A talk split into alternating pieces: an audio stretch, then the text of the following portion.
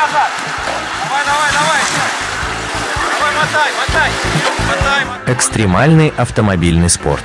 Автоклуб на Моторадио. Давай, давай, давай, давай. Здравствуйте! Здравствуйте, мои многочисленные и любимые радиослушатели. Как вы уже понимаете, в эфире снова первая и единственная программа про внедорожный мир оффроуд для всех. Мы на Моторадио и у микрофона Роман Герасим.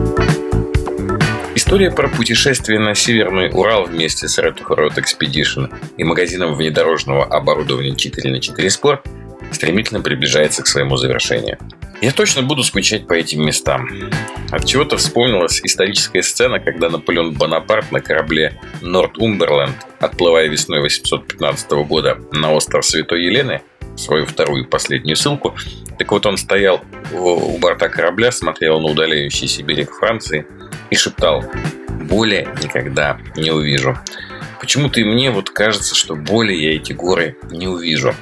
Но отставить минор. Маэстро, урежьте марш. Утро 18 августа наша группа встречала на стоянке неподалеку от перевала Дятлова. В этом месте часть нашей группы оставалась, чтобы дождаться запчасти и починить машину Николая Ткачева, а часть начинала спуск с гор в сторону цивилизации. Вчера была официальная церемония завершения экспедиции, но экспедиция не будет считаться законченной, пока не вернется последний экипаж. И мы совсем себе не представляли, какие еще приключения ждут нас впереди. Закрывайте глаза, они вам сейчас не пригодятся. Включайте воображение и сосредоточьтесь на слухе. Мы начинаем последнюю передачу про Мань-Папунерскую экспедицию. Утро 18 августа встречало нас роскошной, мягкой осенней погодой. В меру облачно, в меру солнечно. Легкий ветерок, футболки, последний совместный завтрак на маршруте. Обсуждали, какие вещи какие продукты надо оставить нашим подожданцам, а как мы будем держать связь, что делать при том или ином раскладе с ремонтом. Ирок, экипаж с ГА-66, Николай Ткачев с Настей, все они оставались в лагере до подхода запчастей, чтобы потом вернуться к оставленной машине, а, поменять клюшки и вернуть ее на ход. Запчасти вчера вечером наши товарищи с Большой Земли уже передали с вездеходом Петрович, который шел наверх с очередной группой туристов. Ну а мы вниз отправлялись в четыре машины. Я с Алексеем на Тойоте, три Патриота, Максим и Аня Шишкина, Сергей Жагит с сыном Иваном, Александр Зубарев и Наталья Зябликова. Прощались мы трогательно, крепко обнимались, говорили какие-то очень приятные, очень добрые слова. И так нестерпимо грустно было от всего этого. Не из-за ситуации, тут как раз было все понятно. Я был уверен, что группа благополучно выйдет в цивилизацию. А из-за того, что вот все хорошее неизбежно заканчивается. Вниз шли уже гораздо легче. У пути то и дело попадались авто и мотогруппы, чистенькие, свеженькие, с пустыми флешками, с открытыми сердцами. Им еще предстояло только увидеть то, что наслаждало нас взор столько дней. Поистину прав был Владимир Семенович, когда пел Весь мир на ладони, ты счастлив и нем, и только немного завидуешь тем, другим, у которых вершина еще впереди. Я им действительно немного завидовал. Через некоторое время встретился тот самый вездеход Петрович, который вез запчасти нашим друзьям. Все в порядке, в этот день к вечеру они планировали уже добраться до лагеря. Насколько же легче было вообще спускаться? Да еще и днем, да еще и в хорошую погоду. А, по мере продвижения вперед мы вспоминали места наших приключений. Вот тут в темноте мы меняли колесо. А, вот тут ремонтировали полуось на многострадальном патриоте Николая. Вот тут просто пили чай у избушки э, кедровники. Без особенных трудностей и приключений мы добрались до базы Ильича. Тут настала уже пора прощаться с Маратом. Отсюда он доберется сам. Каким неожиданным и каким крепким получился у нас экипаж ГАЗ-66. Вот эта связка Коля, Денис, Марат образовалась спонтанно, но оказалась максимально самостоятельной благодаря слаженной работе. Смогла первый и единственный на грузовике подняться к окрестностям плато Мань-Папунер. Ночевали мы возле реки, но на этот раз не на Большой Поляне, где уже довольно много машин стояло, а проехав по ручью, нашли ну, потрясающее красивое место на повороте. А, делились впечатлениями, вкусно ели. Река, потрескивание дров в костре – яркий закат, уходящий за кроны деревьев на противоположном берегу, мерное журчание воды – все это какая-то ну, совершенно невероятная картинка, как вот как в книжке. Я закрываю глаза и как сейчас вижу, и даже слышу все это. Утро 19 августа было последним утром вне цивилизации. Уже сегодня мы все будем ночевать в гостинице. Ни в палатке, ни в спальнике. Ничего не будет дуть и хлопать.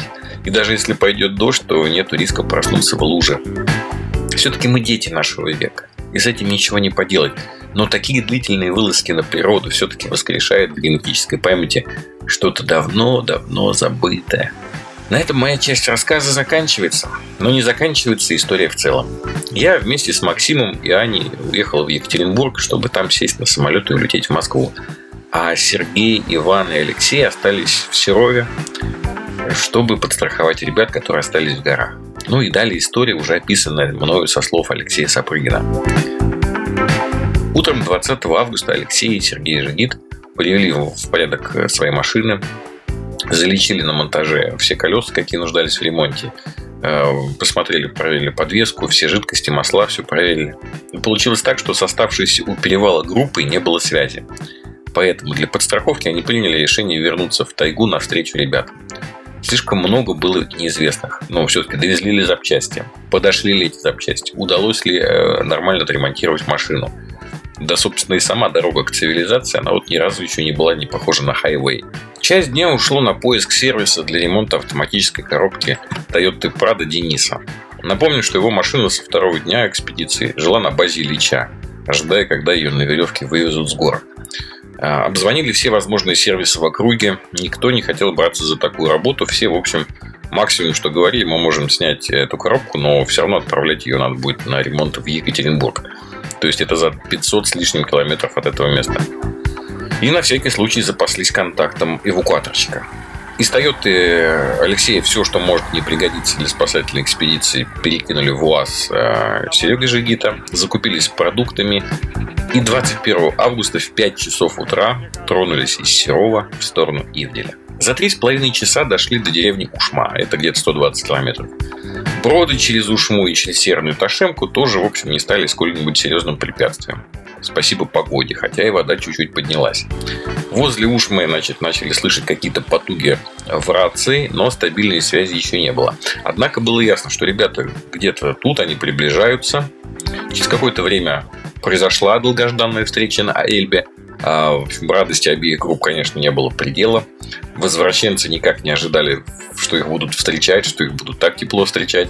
Ну и спустя некоторое время за отремонтированным патриотом Николая Ткачева вышла наша многострадальная э, шишига с Тойотой на тросе. Тоже обнимались, радовались ребятам, все. За две недели, в общем, получилось так, что мы привыкли друг к другу и сдружились. У Николая начались проблемы с передней левой ступицей. Э, поддомкратили, подлечили как смогли, э, вытекало масло, ну, в общем, движение продолжили. Первой шла Toyota Алексея, показывая проверенную траекторию в бродах. А после речек они отрывались вперед, чтобы в селе Полуночное, где появляется связь, первое место, где появляется более-менее такая связь, вызвать заготовленный заранее эвакуатор для того, чтобы Прада туда загрузить. Но оставшаяся группа Патриот, Шига, что-то вот время шло, не появлялись. Пришлось снова развернуться, отправиться к горам. Уже темнело. В районе поселка Северный услышали по рации от другой группы из Москвы, что шишига наша сломалась, что-то с колесом и бензин начал заканчиваться, что у Патриота, у нашего Николая отвалилось колесо и отлетело куда-то в кювет, то есть прям машина на ходу потеряла его. То есть вот эта чертова ступица все-таки дала о себе знать. А, сорвало оставшиеся шпильки. Три машины, получается, сразу у нас были недвижимости, да. Вот, видимо, так сказывалось напряжение техники, которое она получила в горах. А, в общем-то, попахивала ночевкой в дороге. Однако желание добраться до дома было не только у нас, видимо, но и у машин. А еще говорят, что у этих железок нет души. И через некоторое время и Патриоты, и ГАЗ-66 снова были на ходу, и болтающиеся на галстуке Toyota была все-таки благополучно доставлена к эвакуатору. Уже в ночи отправились по гостиницам. Э, в этот день наш экипаж спасателей проехал где-то 650 километров, из которых 300 пришлось ну, по так себе дороге в тайге. Но чего не сделаешь для друзей. На этом спасательная экспедиция закончилась. Дальше все, в общем, потихонечку разъехались по домам. И последняя история в этой нашей многосерийке про Мань Пупунер, я не мудрствую лукаво назвал ее историей про фотоаппарат. Я хочу вам рассказать интересную, несколько мистическую историю про фотоаппарат. Историю, которая не вошла в свое время в основной рассказ про один из дней, но история, которая явно заслуживает того, чтобы остаться в веках. Итак, 10 августа. Четвертый день нашей экспедиции. На одном из привалов на обочине в Амху ребята нашли фотоаппарат в чехле. По внешнему виду было ощущение, что он лежал тут со времени покорения Сибири Ермаком. И я бы не особенно удивился, если бы мы нашли там селфи казаков, демонстрирующих свои нагайские, гирейские или черкасские сабли. Сам аппарат, конечно, не работал. Вода и время они, конечно, сделали свое дело. Однако, флешка панасониковской мыльницы, на удивление, была исправна, и на ней были кадры. Оказывается, что этот фотоаппарат был потерян в те же самые августовские даты ровно 6 лет назад. Группой, которая шла на Мань Папунер на мотоциклах. Фотоаппарат э, мы забрали с собой, чехол мы выкинули, потому что он страшно вонял. Уже вернувшись домой, мы решили отыскать хозяев, чтобы сделать им приятное и воссоединить их с утраченными много лет назад фотографиями. Однако это оказалось весьма непросто. На фотографиях не было никаких географических привязок или иных зацепок, чтобы вычислить владельца. Номера мотоциклов или отсутствовали, или были залеплены грязью. Часть фотографий была снята до поездки, и на некоторых из них фигурировал мотоцикл BMW. Следствие по делу о пропавшем фотоаппарате возглавил Алексей Сапрыгин. Он тщательно, с приближением изучал каждый снимок – на одной из фотографий э, из экспедиции он обнаружил автомобиль «Урал» с трудночитаемым номером. Вот другой бы не обратил внимания. Но другого не было, а Алексей был. Увеличение и чистка кадра дала результат. Установили номер Урала. Через сайт Российского союза страховщиков выяснилось, что эта машина последний раз страховалась в 2015 году.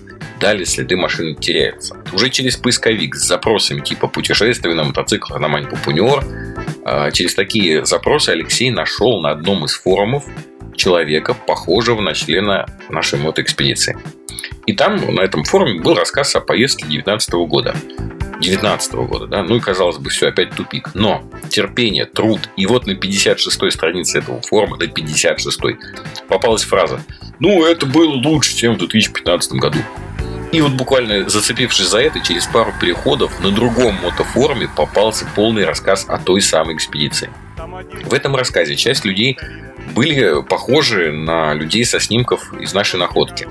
Сопоставили. Нашли некого Михаила, далее уже по поиску увидели, что у него был мотоцикл BMW. Вы чувствуете, как кольцо сжимается? Это вам не какой-то сериальный детектив.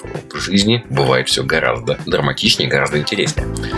Вроде нашли владельца, но не его контакт. Однако по имеющимся зацепкам в Ютубе нашли видео, где эти самые ребята штурмовали гору у ручья разлуки.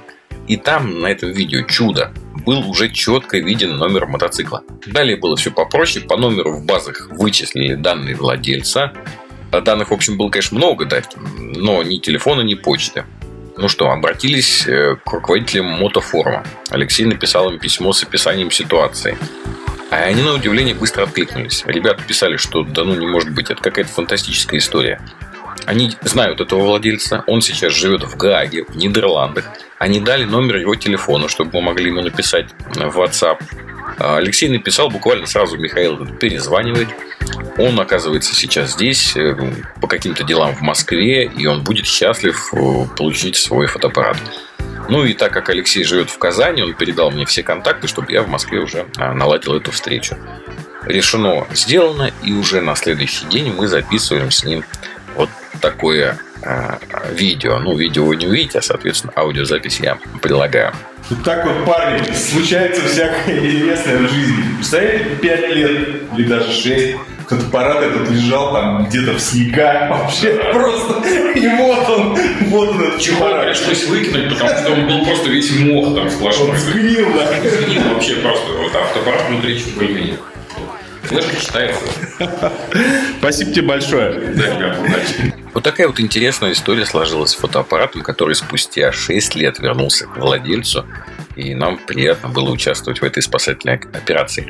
А что мистического во всей этой истории? А то, что примерно в эти же числа э, таким же примерно загадочным образом нашлась э, моя видеокамера, которая была потеряна несколько месяцев назад в Ленинградской области в болотах на съемках. Да? То есть вот такая кармическая штука. То есть мы помогли вернуть фотоаппарат ребятам, а мне вернулась камера. Ну, наверное, что-то в этом есть. И на сегодня у меня все. Рассказ про путешествие на Мань Папунер закончен. Но в следующих программах вас ждут не менее увлекательные истории, друзья. Вы слушали передачу «Оффроуд для всех» на волнах Мото Радио Онлайн. С вами был ее автор и ведущий Роман Герасимов.